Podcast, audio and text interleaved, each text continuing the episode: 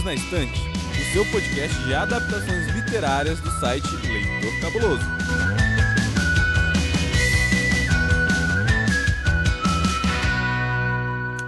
Sabia que tem livro e tem livro, não é um só, são muitos livros. E para essa série também tem filmes. Muitos filmes. E eu sou assim. Nossa, eternamente grata por cada um deles. Mas hoje eu não estou aqui sozinha. Você sabe, eu sou Domenica Mendes e como esse episódio especial para uma série especial, Assim esperamos, por favor, não nos decepcionem. Eu estou aqui com dois especialistas. Esse rapaz que tá aqui do meu lado, você já conhece a voz, não é não, Léo? Opa, especialista? Vamos, vamos ver, vamos ver. Você é o homem da mitologia dessa podosfera, Léo. Você entende dos Paranauê dos mitos que se tornaram lenda, que se tornaram não sei o que lá. Enfim, acho que eu preciso reassistir a abertura da Sociedade do Anel. Mas você tá muito protegido e blindado, porque também temos aqui ao nosso lado a maravilhosa, essa sim, eu falo com total segurança, especialista de Tolkien brasileira, senhora Nilda. E aí, Nil? Olá, olá, povo. Não vou dizer que eu sou a maior especialista, mas não vou dizer que não entendo. É alguma coisa aí no meio. Eu tô bem, Tô bem na, eu tô bem na É, faixa. tá na média. faixa, tô bem cotada pra isso. Lendo há tanto tempo e conversando há tanto tempo sobre isso, eu entendo Show bastante. de bola. É é desse tipo de gente que a gente tá falando, gente, entende? É esse time que eu trouxe pra te ajudar a tomar uma decisão que vai impactar você por sete semanas, que é saber se compensa ou não assistir a série O Senhor dos Anéis, Os Anéis do Poder, que estreia na Amazon agora no início de setembro, em alguns dias. Mas antes da gente falar sobre o que vai ser essa série, o que, que é esse universo, saiba que esse é um episódio seguro, não tem spoiler. Um, porque a série não lançou, e dois, porque a nossa ideia aqui é conversar um pouco sobre ela, sobre o que tá rolando na produção, sobre o que é o universo, os personagens, pra te ajudar a decidir se você vai dar o play e curtir muito com a gente ou não. Mas antes de mais nada, aquele momento gostoso, né? Que é o momento da gente espalhar amor. É o momento do beijo.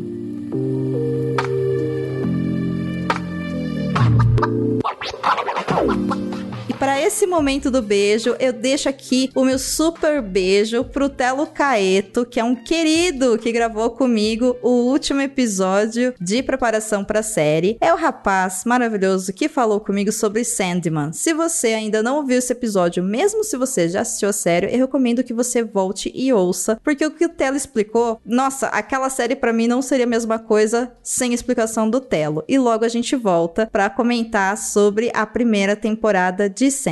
Nilda, pra quem que você vai dar um beijo hoje? Vou mandar um beijo pra minha irmã, que faz aniversário amanhã. Ah, muito bem. Parabéns, irmã da Nilda. Muitos anos de vida, muita felicidade, saúde, paz e fora Bolsonaro. Isso é importante, né? A gente vai falar de guerra, né? Então. E você, Léo? Eu não tinha pensado também em que dar beijo, mas já que a Nilda também é o beijo e parente, eu vou dar um beijo no Marduk. Meu cachorro, porque eu nunca vi a Domênica dar beijo, mandar beijo aqui pro Paçoca e pro Farofa. Nossa, gente, no último Então- episódio o Telo me fez mandar beijo pro meu marido, eu vou ser obrigado agora a mandar beijo pro cachorro também, sabe? Eu vou tirar esse bloco desse episódio, eu vou tirar esse bloco desse programa. Mas aqui fica o beijo pro Marduquinho. Beijo, Marduk, e também vou mandar então um beijo por Farofa e pro Paçoca, os melhores cães dessa podosfera, do lado do Marduk, da Maia, quem mais? Do Gato Dorian, dos 387 bichos que o Paulo tem na casa dele, os gatinhos do Hamilton, que eu não lembro mais o nome, tem o Bolt, tem mais alguém cujo nome eu não me lembro, é isso aí, gatinho esquecido, a gente gosta de você também. Um beijo. Já que a gente já deu beijo, eu vou aproveitar esse momento pra chamar uma pessoa que vocês já ouviram aqui, mas que tá fazendo uma estreia aqui. O seu assistente, faz favor, dá um recadinho aqui pro pessoal. A série O Senhor dos Anéis, Os Anéis do Poder, se passa milhares de anos antes dos acontecimentos retratados na trilogia O Senhor dos Anéis e. O Hobbit. Bem, alguns personagens estarão de volta, como Galadriel e Elrond, muito mais jovens, mas nem tanto assim.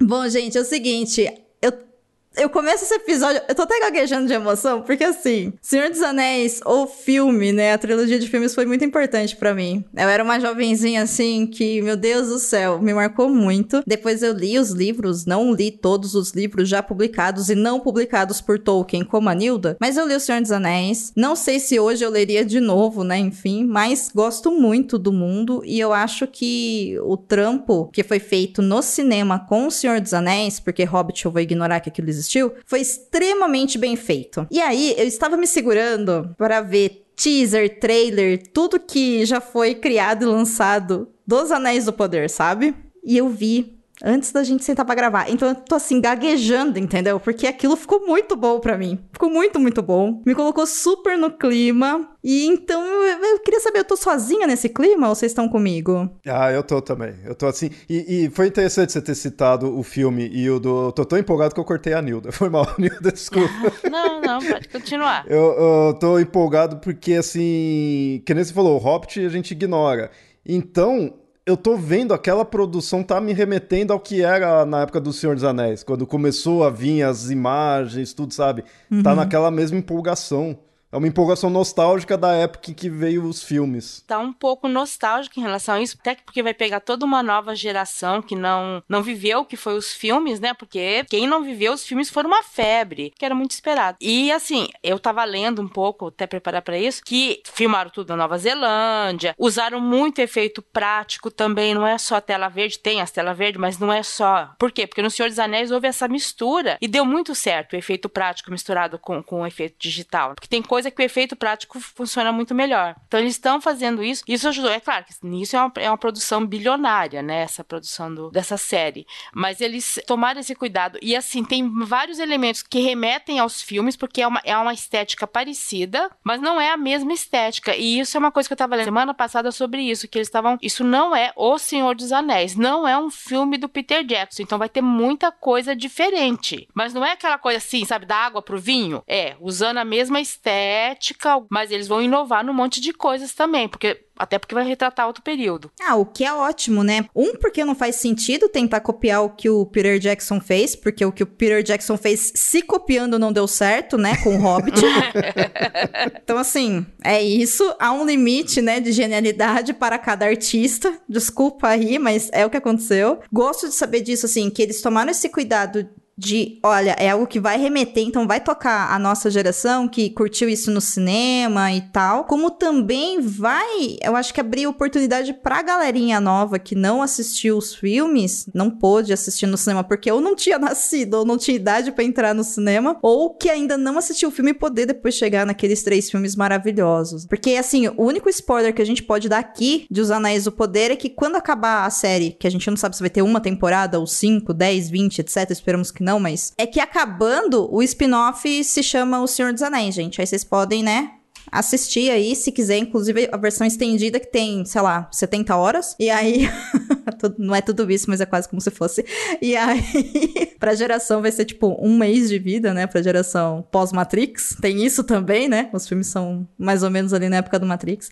Então eu tô bem curiosa, assim, eu tô bem animada, tô bem hypada, eu tô, tipo, louca. Pelo que eu ouvi falar, e isso, se for mesmo isso, eu tô empolgado também por, por esse motivo, é que prepararam de ser cinco temporadas. Não que já gravaram, mas né, tá preparado de ser cinco temporadas. Então, assim, o jeito que foi passando essas informações que eu fui vendo, parece assim, eles já estão com muita coisa já estabelecida de contexto do que vai ter. Isso me deixou mais empolgado até. Não aquela, ah, claro, a gente sabe que pode, né, mudar no meio do percurso aí, dependendo também do sucesso que for. Mas de já ter um uma ideia do que, que vai querer abordar ou não, sabe? Tá me passando essa confiança nisso. Isso eu achei interessante. Eu li uma reportagem hoje, porque ontem para datar aqui, gente, essa gravação está sendo feita no dia 20 de agosto. No dia 19 de agosto, pelo que consta na internet, e se tá na internet deve ser verdade, nesse caso em específico, houve um evento para a imprensa onde os produtores e o Jeff Bezos, responsável por essa série, pelo menos uma coisa você fez certo na vida, né, Bezos? Foi falar sobre a questão de orçamento, quantidade de episódio e inclusive temos novidades a respeito disso. A primeira é que a primeira temporada vão vão ter oito episódios, tá? Então ela acaba ali, acho que dia 14 de outubro se eu não me engano, porque eles também vão adiantar o lançamento da série. Ela estava prevista para o dia 2 de setembro, e aí eles informaram que eles vão lançar os dois primeiros episódios no dia 1 de setembro, às 22 horas. Então, 10 horas da noite aqui no Brasil, vocês podem ligar a Amazon Prime Video, que já vão estar tá lá os dois primeiros episódios. Depois fica semanal. Eu fiquei intrigada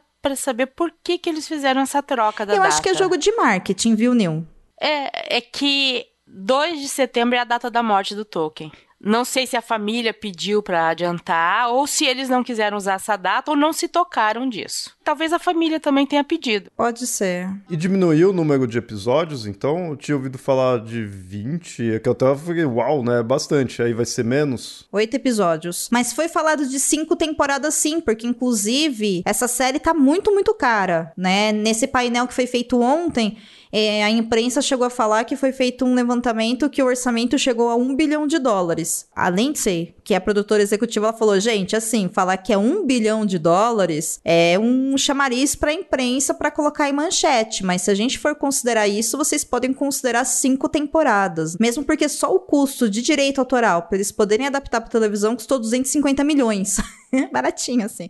Em fevereiro, a primeira temporada apenas tinha ficado em 460, era, era a notícia, 462 milhões, dá mais de 2 bilhões de reais. E a gente não pode esquecer, como vai ter novas temporadas, provavelmente a primeira temporada tem aquela coisa de preparar cenário, preparar coisa que você já deixa meio pronto, você provavelmente faz cenas extras que poderão ser utilizadas depois, tem essas coisas também, né, que encarece. E outra coisa que encareceu essa temporada, foi tudo planejado em 2019 para vocês irem para 2020 para Nova Zelândia. E aí, o que aconteceu? Nos lembre. 2020 teve uma pandemia e aí a Nova Zelândia falou: não entra ninguém aqui se não fizer não sei quantos testes, tal, tal. Eles conseguiram ir para lá filmar? Conseguiram. Mas tiveram que cada equipe indo por etapas, sabe? Ficando uma semana, 15 dias, um mês de quarentena para depois ir filmar. Então, assim, teve mais complicações do que já teria normalmente uma filmar isso. E sem falar que assim, né, gente, eles estavam falando dessa série e foi comprada pela Amazon os direitos em 2017. Então, assim, é muito tempo. Hoje saiu essa, essa notícia aí que eu falei para vocês de um bilhão, e aí a Lindsay mesmo, né, fala, ô, gente, não, não é tudo isso não. Mas ao mesmo tempo, se a gente for olhar, é, tem essas manchetes aí de quase 500 milhões para uma série de TV. É muita grana. Mas ela falou assim: olha, fiquem tranquilos porque o dinheiro vai valer a pena. A série tá boa, então, né, a gente. Vocês vão ver o dinheiro que foi investido ali. Fiquem tranquilos. Aí eu pensando, tudo bem, eu nem pago a Amazon porque eu troco senha com a Nilda, tá Tem tudo uma bem. história sobre isso, porque assim, não foi filmado só na Nova Zelândia, se eu não me engano, teria algumas outras filmagens. Mas a Nova Zelândia ela tem uma, uma lei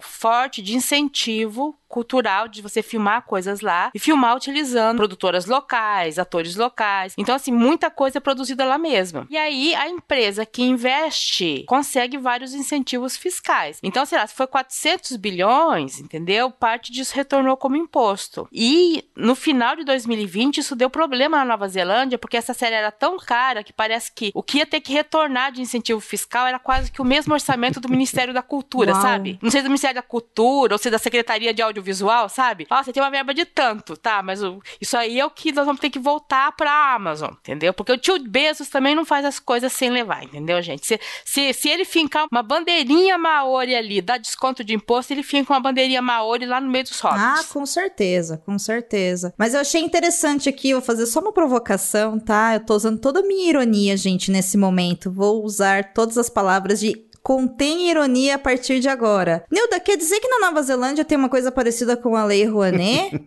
Nossa, tem! Já pensou se existisse isso no Brasil, um incentivo do governo para artistas nacionais produzirem obras do audiovisual? Gente, é muito pra frente. O Brasil é muito atrasado mesmo. Eu, eu não vou nem falar sobre isso, porque eu agora tô na pira das séries é, coreanas. Aí quando você. Eu já vi umas séries que são de 10 anos atrás e umas atuais. Tem uma diferença de produção enorme. Aí você vai ler por que, que tem uma diferença de produção enorme, que é o incentivo e o retorno que vem triplicado. Aí você Sim. escuta aquele discurso merda. Ai, é, é gastar dinheiro à toa em gente que não trabalha. Dá vontade de pegar essas pessoas uma por uma e enforcar.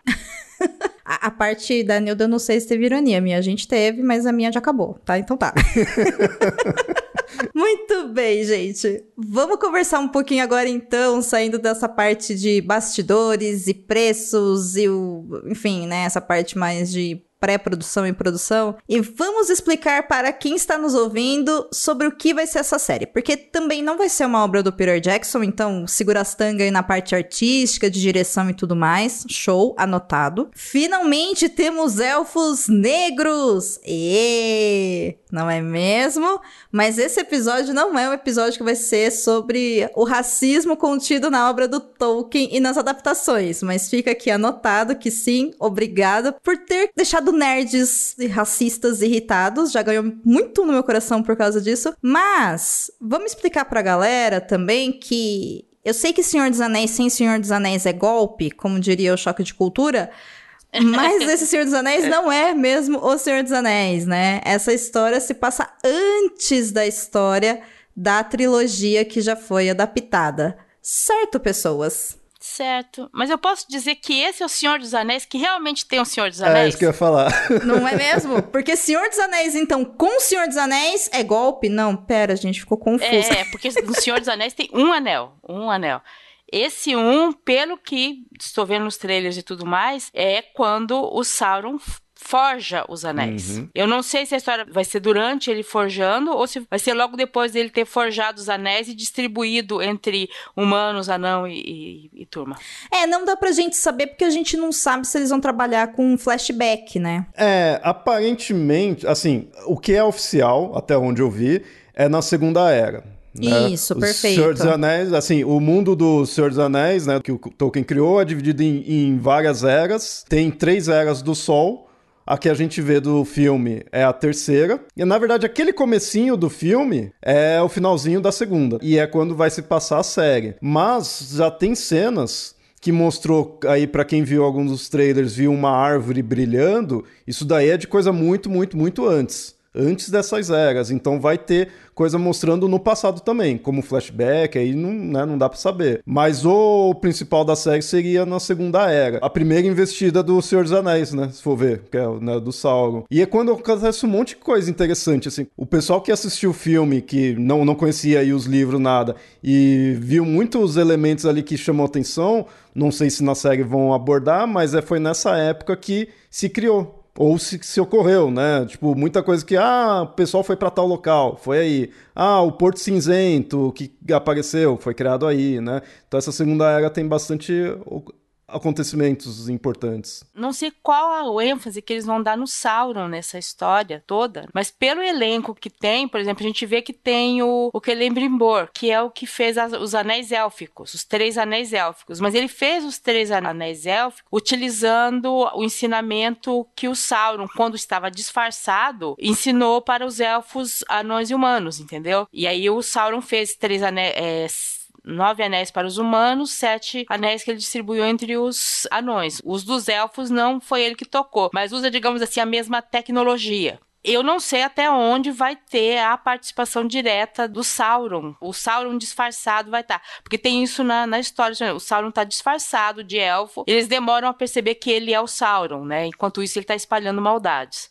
Então eu não sei até que ponto vai ter essa história. Olha, eu acredito que tenha, porque todos os materiais de divulgação da série falam realmente que a série vai se passar na Segunda Era da Terra-média, com a ascensão do Sauron ao poder e a Forja dos Anéis. Então, é que a Segunda Era são 3.400 é, então, anos. É uma pandemia. Não, pera. São 3.400 anos. Dá para pegar muita coisa aí. Vai ter muito flashback. Então, assim, realmente em que ponto da, dessa história vai se pegar é que realmente é, é, a minha dúvida. Em que ponto eles vão concentrar contar a história, Sim. entendeu? É, eu acho. Aí, aí também eu não sei se é eu acho ou eu espero, né, que seja assim, mas no sentido de que vão colocando tipo aos poucos. Então, de repente, não duvido nada do Sauron mostrar algo grande dele no finalzinho da temporada. E aí, pra, sabe, pra dar aquelas, aquelas viradas, assim. E aí depois, já que eles já estão pensando realmente em outras temporadas, de ir introduzindo aos poucos, que é Anéis do Poder. Então a gente sabe que vai girar em torno da forja do, dos anéis ali. E outra também, a Galadriel é uma das que mais está mostrando. Então, dá para você seguir a história em várias tipo, uma distância de tempo boa, de um momento para o outro. né? Não sei se de repente vão se concentrar em alguns anos só ou realmente passar, sei lá, algumas décadas ou até mais. Isso na série toda. Tem uma criança escalada pro papel de Isildur. Isildur é o que vai lutar lá no, no comecinho do Senhor dos Anéis, aquela primeira batalha que tem. tem esse, e ele é humano. Um daqueles humanos que vivem 400 anos, mas ele é humano. E assim, não tem nenhum artista que esteja classificado com alguns dos nomes que poderiam ser o nome utilizado pelo Sauron. Não quer dizer que não vai ter, mas é um grande mistério, sabe? A participação não, do Sauron é o grande mistério da série, né? Aonde que ele vai aparecer, quem vai ser ele. Uma coisa que eu também tô empolgado aí pela série, pelas cenas que eu vi, vamos ver também pro ouvinte aí se também isso pode empolgar ele. Minha ligação com o Senhor dos Anéis foi a questão do RPG. Eu primeiramente conheci RPG medieval que nasceu da Terra-média. E RPG é o que? É um monte de monstro, é você enfrentando monstros. E no Senhor dos Anéis eu lembro que eu sempre ficava assim, mas pô, cadê o restante dos monstros, né? Cadê mais coisa assim? Dragão só tem ali no Hobbit. Mas sempre ouvia falar que era mais no passado que se tinha mais. E aparentemente nessa série eles vão colocar isso. Então eu tô com essa esperança de que na série tenha-se esses outros elementos monstruosos, ter esses outros perigos, assim. Isso vai ser bacana. Com o gasto que teve na série, tem como fazer. Uma coisa que acontece na Segunda Era da Terra-média é que, assim, os elfos estão mais em Valinor, tem elfo na Terra-média, e tem os humanos que têm sangue élfico e tudo mais, estão em Númenor, que é aquela ilha que, de, que é tipo uma Atlântida deles. E esse povo vem, às vezes, vai pra Terra-média. Na Terra-média tem os elfos que já estão lá desde sempre, os que não foram embora de lá, né? Esses elfos sempre estão lá. Tem meio que esse contato. E as pessoas que moram na Terra-média, elas têm mais contato com orcs, elas têm mais contato com os outros monstros. Os humanos desses locais vivem com muito mais medo. Eles também têm medo dos humanos de Númenor, porque um rei de Númenor chegou chegou lá, tipo descobridor chegando na América.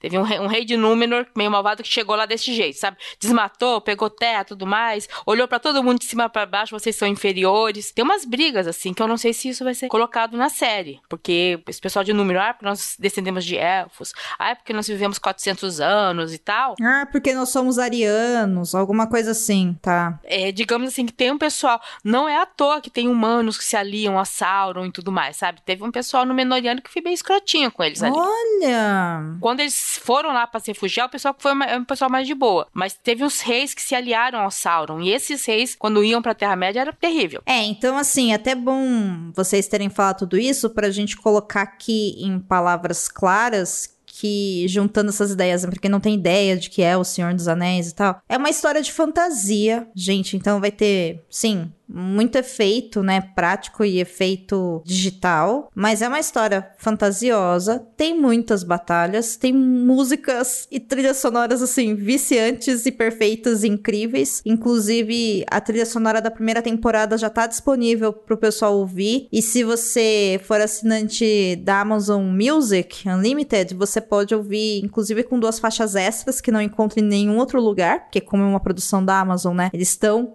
obviamente utilizando todos os recursos para que as pessoas fiquem ali, se tornem clientes dos produtos e serviços da Amazon. E é uma história de guerra, né? Um, são conflitos de guerra com personagens fantasiosos e a Terra-média é um lugar, não é um período de tempo. Porque para mim sempre ficou muito confuso, sabe? Com essa coisa da Idade Média da humanidade com Terra-média. Eu lembro que quando eu conheci Senhor dos Anéis, e aí eu era, enfim, pré-adolescente, era meninota, eu olhei e falei, mas espera, isso é um tempo ou é um, um espaço, sabe? Rolou uma, um, um delay assim, né?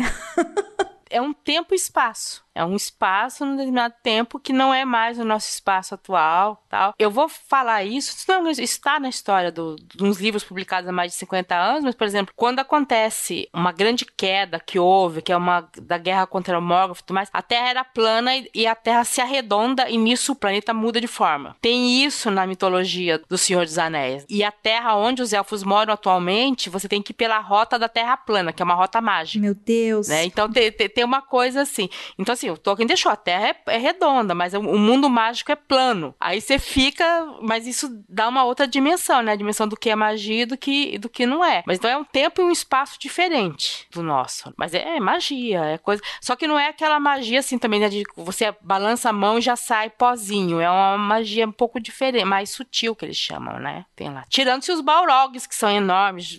Já vi que vai ter um de fogo, soltando fumaça e queimando todo mundo. Nilda, pro nosso ouvinte e a nossa ouvinte que está nos ouvindo nesse momento, que não tem ideia de o que é um Balrog, explica o que é um Balrog, mas sem estragar a experiência do que consta depois na trilogia. Existem vários seres de poder na obra do Tolkien. Existe uma classe de ser chamado Maiar, que seria um poder intermediário, abaixo dos deuses, mas seria como uns anjos. E alguns deles foram corrompidos para o mal. Esses que foram corrompidos para o mal, todos eles tipo poder de ar, de fogo, de água. Todos eles tinham esse poder, Vários deles foram corrompidos para o mal e os que eram da categoria, digamos assim, fogo, ligados ao fogo, eles, a maioria deles assumiu a forma desse ser de fogo e fumaça chamado Balrog, que é enorme, que queima tudo e que tem esse poder, digamos assim, de um anjo, mas um anjo do mal. Então ele seria um demônio. Não é na classificação mais alta, mas é aquele intermediário. Mas ele bota medo em todo mundo. No primeiro livro do Senhor dos Anéis, ele arrasa, ele mata o Gandalf. Mas assim, é um ser extremamente poderoso. Extremamente poderoso, né? Mas é um ser poderoso corrompido pro mal. É, eu, eu diria que o Balrog é um capetão de fogo com um chicotão. É isso que é o Balrog. É. é. Também, também tem essa interpretação. É, essa, essa é a definição do Wikipedia. Muito bom.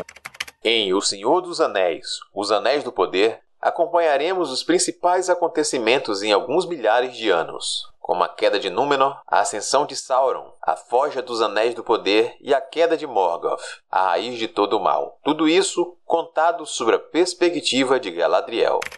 Falamos tanto de Galadriel, gente. Quem é Galadriel? Porque eles estão pegando pesado com a promoção da série com imagens da Galadriel. Então, dá-se muita sensação de que provavelmente ela é a protagonista, ao menos da primeira temporada. E claro que isso tem um porquê, como vocês já disseram, ela é um ser muito forte, que viveu por muito tempo e tudo mais. Ela é interpretada na trilogia por ninguém menos que Deus, conhecido como Kate Blanchett, no cinema, né? Um dos nossos deuses e deusas. A atriz que tá fazendo ela na série também tá dando um show, e eu queria que vocês explicassem um pouquinho pra gente, para mim e para quem tá ouvindo, quem é Galadriel. Ela é mais velha que o Sol e a Lua. Só isso. Bom dia.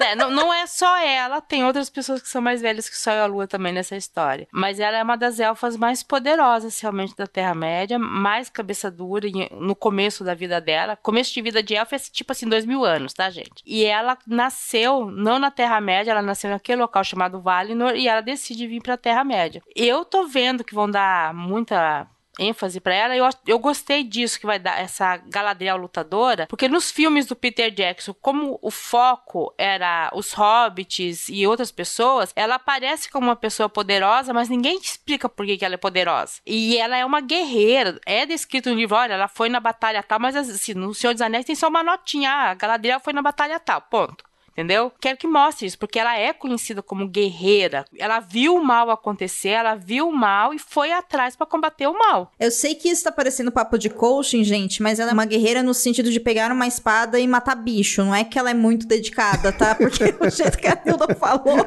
né? Tipo, isso é um coaching no Brasil, né? Ela é guerreira, ela viu o mal e foi atrás para vencê-lo. Todos nós, né, Nilda? Assim, depende do coaching que você segue. É, é, mas é, ela, ela viu, ela literalmente viu, porque não foi nem o Sauron, foi o Morgoth que é o cara que criou o Sauron, entendeu? Ela viu acima disso. Ela viu o Sol e a Lua serem criados. Ela tem poder, ela provavelmente nessa série ainda ela vai estar adquirindo conhecimento, pelo que eu vi, né? Mas ela já vai ter mais conhecimento que muita gente. E eu já vi que ela já vai fazer uma amizade ali com o Elrond, que vai facilitar a vida dele depois com a sogrinha. Ah, isso é importante. Que ela é a sogra do Elrond. Nilda agora tá no casos de família, fofocando as coisas dos elfos tudo, menina. Mas isso que a Nilda falou é verdade. No Kendall, não no Senhor dos Anéis, isso não só no filme, né? Ela é, ela faz o papel daquele arquétipo lá de que é um ser mais, bem mais poderoso e tá ali num, na pausa da jornada dos heróis pra dar itens, pra aconselhar. A gente não tem realmente a noção do poder da Galadriel ali, só sabe que ela é realmente poderosa. Mas como que chegou até ali? Então nisso dá para explorar. Isso é bem interessante. É, no filme do Senhor dos Anéis, a sensação que passa é que ela é uma elfa muito, muito forte, dona de si, que manda em todo mundo. Então, assim, manda no sentido de hierarquicamente ela é mais forte do que os outros. É isso. Mas a gente não tem noção do que ela é. Ela é como uma líder e só. Porque, né, é bem isso que vocês já falaram aí, a história não é sobre ela, né? É sobre o papel que ela faz ali pontual naquele momento que é a destruição, né? A busca pela destruição do um anel. Inclusive, ela, se não me engano, é uma das portadoras de um desses três anéis. O anel do E ar. quais são os outros? Você lembra de cabeça? Eu não vou lembrar o nome exato deles, mas é um ar, um da água e o do fogo. O da água tá com o Elrond. E o do fogo tava com o Círdan dos portos e o Círdan entrega pro Gandalf. Eu vou insistir no Círdan, porque se tem um elfo velho, que parece que vai aparecer na segunda temporada, não aparece nessa, é o Círdan. Círdan é de quando as estrelas apareceram, entendeu? Na, na Terra-média as estrelas aparecem antes do, do Sol e da Lua. Ele é elfo que tem barba e tá descrito lá no livro que ele tem Uau! barba. Para um elfo ter barba, entendeu? Tem que ser velho. Muito bom. Eu gosto que elfos também têm pelos faciais. Interessante isso. Tem mais algum personagem que vocês viram no trailer que vocês acham que é importante pra gente apresentar? Algum ponto ali que vocês viram, alguma cena? O Isildur, por exemplo, é um cara que eu não tinha associado. Eu vi a criança e falei, gente, quem que é essa criança? Ela parece humana. Aí veio a Nilda, é o Isildur. Eu, ai, como eu sou burra, sabe? Porque, na verdade, eu tô aqui aberta a uma lista do elenco, Você está entendeu? muito certa. Eu deveria ter feito isso, mas eu só vi o trailer, entendeu? Uma coisa que me chamou a atenção aí não é um personagem específico, mas é uma raça toda, é a questão dos hobbits ali. Ou pré-hobbits, né? Tem um, um outro nome que eu, eles Pés deram. peludos. Isso. E isso eu achei interessante. Isso é uma. Aí pesquisando, assim, desde quando começou a soltar os trailers que falou que isso ia ter, eu ouvi falar que ah, era uma mudança. Aí depois eu ouvi falar, pesquisando mais, que assim, não é exatamente uma mudança, é uma coisa que poderia ter tido isso daí. Os Tolkien simplesmente não citou, mas ele não, não chega a quebrar nenhuma informação que já tenha. Então, de repente, seria possível ter, dentro de todo, já que fã de Tolkien é bem chato, né? De que, ah, mudou isso, mudou aquilo, né? Mas pelo que eu já pesquisei mais, mais recentemente, eu vi gente falando, ó, dá pra você encaixar isso. Nunca foi se falado deles, mas nunca falou que não teria como não ter. Então eles vão encaixar nisso daí. E eu achei interessante. E isso daí vai pegar muito aquela coisa de a gente também acompanhar a série com uma visão de alguém simples, alguém pequeno em, em ambos os sentidos, né? Sim. Ali, que é que nem dos filmes, né? Que é alguém mais ali, mais próximo de nós, no sentido de ser uma pessoa simples. Tem uma cena no, acho que no- na Sociedade do Anel em que os cavaleiros de Rohan, vários deles falam que tem lendas de um povo pequenino que morava ali perto e as palavras que eles, quando eles vão conversando, eles têm muitas palavras em comum. Então assim, eles existiam, talvez eles não fossem, digamos assim, mencionados nos livros, né, aquela coisa, mas eles estavam ali. Tolkien dá a entender isso, que eles estavam ali, mas ninguém prestava atenção deles. O que faz muito sentido depois do porquê que ele escolheu, então, um descendente desse povo que ninguém deu atenção pra conseguir enfrentar a maior dificuldade que eles estavam tendo naquele período, né? Porque o Senhor dos Anéis nada mais é do que isso. Ele pegou um povo ali que gostava de uma vida boa, tranquila e não gostava de confusão, mas também não tinha uma grande ambição por poder. E falou: Ok, eu vou te dar aqui a maior força de corrupção possível pra você dar um jeito de salvar o mundo. Se isso passou pela cabeça do Tolkien, meus parabéns, meu senhor. O senhor realmente é um gênio que sabia o que estava fazendo com sua própria obra. E- Ele tinha um certo conhecimento de que algumas coisas não precisavam ser totalmente explicadas, só jogadas. É, digamos que eles, quando começaram a fazer muita pergunta pra ele, já estava no final da vida dele. Ele tem cartas dele reclamando, mandavam perguntas pra ele que ele não tinha resposta. E, e assim, por que que estão querendo essas essa resposta? Não precisa. Vocês não gostaram da história do jeito que tá, É. sabe? Concordo totalmente, mano. Tá, tá certíssimo. Vamos fechar então esse episódio com expectativas para o que será essa história. Então nós sabemos que o Sauron, em algum momento, ele se corrompeu e se infiltrou entre os elfos para dar um jeito ali, né, dar o seu jeitinho de utilizar a sua tecnologia, como muito bem disse Nilda, ele compartilhou ali a senha do Wi-Fi com os elfos, que eu imagino que é o único lugar que ele não entraria, né? Porque os outros ele conseguiu forjar. É isso? É sobre isso essa história? É isso que a gente vai encontrar? E aí o mal começa a andar novamente na Terra-média e nós teremos esses seres lendários lutando por suas vidas e pelo mundo. É isso? Provavelmente. De uma maneira simples, é isso? Bem sintético.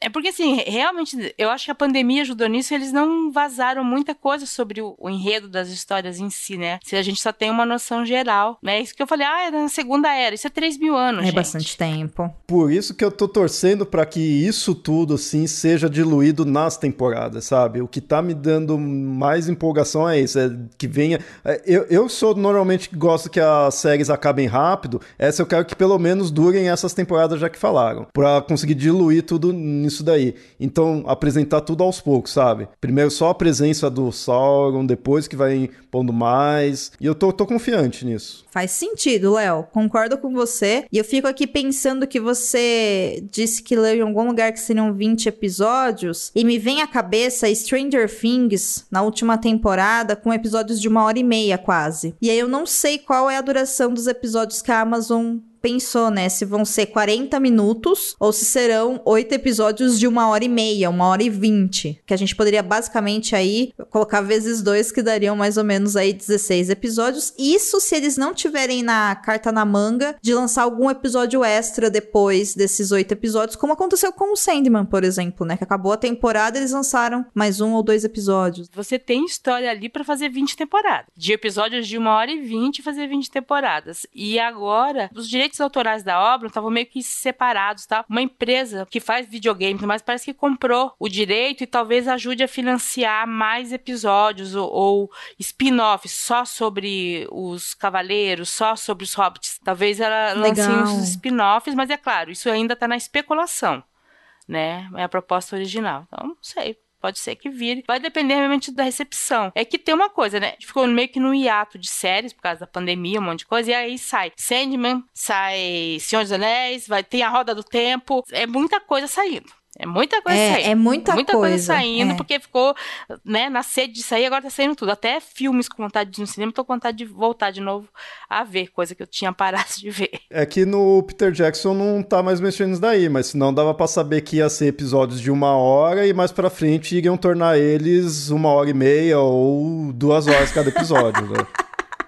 Aqui o Perdidos na Estante é um podcast sobre adaptações literárias. E por que, que a gente tá falando dessa série? Porque ela é baseada em livros. Nesse caso em específico, não tem um livro que tá sendo adaptado, né? São várias histórias de Tolkien que se passam antes do Senhor dos Anéis, que eles estão juntando aí. Não sabemos para onde vai, porque temos poucas informações. A Amazon tá sendo bem secreta com relação a isso, mesmo porque ela precisa que o público goste, né? Ela tá apostando nisso para atrair um público mais jovem por streaming, mas também para atrair esse público como nós, que às vezes ainda não usa o serviço da Amazon Prime ou outros serviços da Amazon para financiar o foguetinho do Bezos, né? Então, no fundo é só isso, mas assim, obrigada pela série, gostamos. Continue fazendo boas obras pra gente. Então, não falei besteira, né? São vários livros, são Sim. vários contos, enfim, que vão estar tudo ali, né? Então, não tem um específico pra gente falar, até por isso que a gente não vai fazer um episódio de como era o livro original e agora vamos analisar a série. Tem pelo menos três livros sendo usados aí. Olha lá, pelo menos três livros, mas eu já deixo aqui o convite para o Léo e para a Nilda, que quando a gente terminar de assistir a série, pois iremos assistir a série, da gente se reunir novamente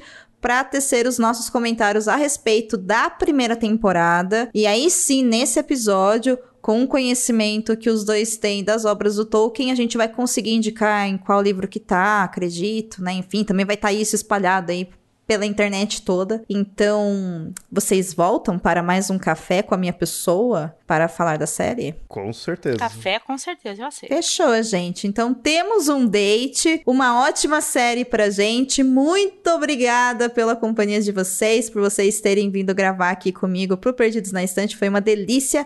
Espero que façamos mais vezes. E ouvinte, dá um like pra gente lá no seu tocador de podcast favorito, seja ele Spotify, seja onde você quiser. E lembre-se, se você ouviu o Perdidos na Estante, qualquer episódio, inclusive se você quiser reouvir esse daqui pela Aurelo, a gente ganha algumas moedinhas por play e você não paga nada. É só acessar o site da Aurelo ou baixar o aplicativo no seu celular e ouvir a gente por lá. Certo, Nilda e Léo? Redes sociais, Nilda, onde a gente te encontra? No Twitter, Nilda.alcânico. É porque ela não gosta de Senhor dos Anéis, é isso. Você, Léo, onde a gente te encontra? No Twitter tô como arroba leonardo2099, mas também vou falar aqui do Mitografias. Arroba Mitografias no Twitter e em qualquer outra rede social. porque lá temos também muitos episódios sobre o Senhor dos Anéis, inclusive todos com a participação da Nilda. Viu, gente? É isso. Aqui a gente apoia os amigos. E eu sou Domênica Mendes, Domênica Underline Mendes no Twitter e no Instagram. Tô sempre lá postando foto de coisas fofinhas, fazendo alguns comentários, lutando contra ódio e falando muito sobre podcast. Até o próximo episódio. Um beijo para vocês e bora assistir então, né? O Senhor dos Anéis, Os Anéis do Poder. Tchau, tchau. Tchau, tchau. Tchau. Contribua para novos episódios do Perdidos na Estante em catarse.me barra leitor underline cabuloso ou no PicPay. Se você é das redes sociais, nos encontre em twitter.com barra perdidosestante e instagram.com barra perdidosnaestantepod. Você acaba de ouvir o podcast Perdidos na Estante. Apresentação: Domênica Mendes, Nilda e Leonardo Tremesquim. Pauta e produção: Domênica Mendes. Assistente: Ace Barros. Edição: Leonardo Tremesquim. Esse episódio é um oferecimento especial de Airechu, Aline Bergamo, Alan Felipe Fenelon, Amauri Silva, Caio Amaro, Camila Vieira, Carol Vidal, Carolina Soares Mendes, Clécius Alexandre Duran, Daiane Silva Souza, Guilherme de Biase, Igor Bajo, Janaína Fontes Vieira, Lucas Domingos, Lu Bento, Luiz Henrique Soares, Marina Jardim, Marina Kondratovic, Moacir de Souza Filho, Nilda, Priscila Rúbia, Ricardo Brunoro e Rodrigo Leite.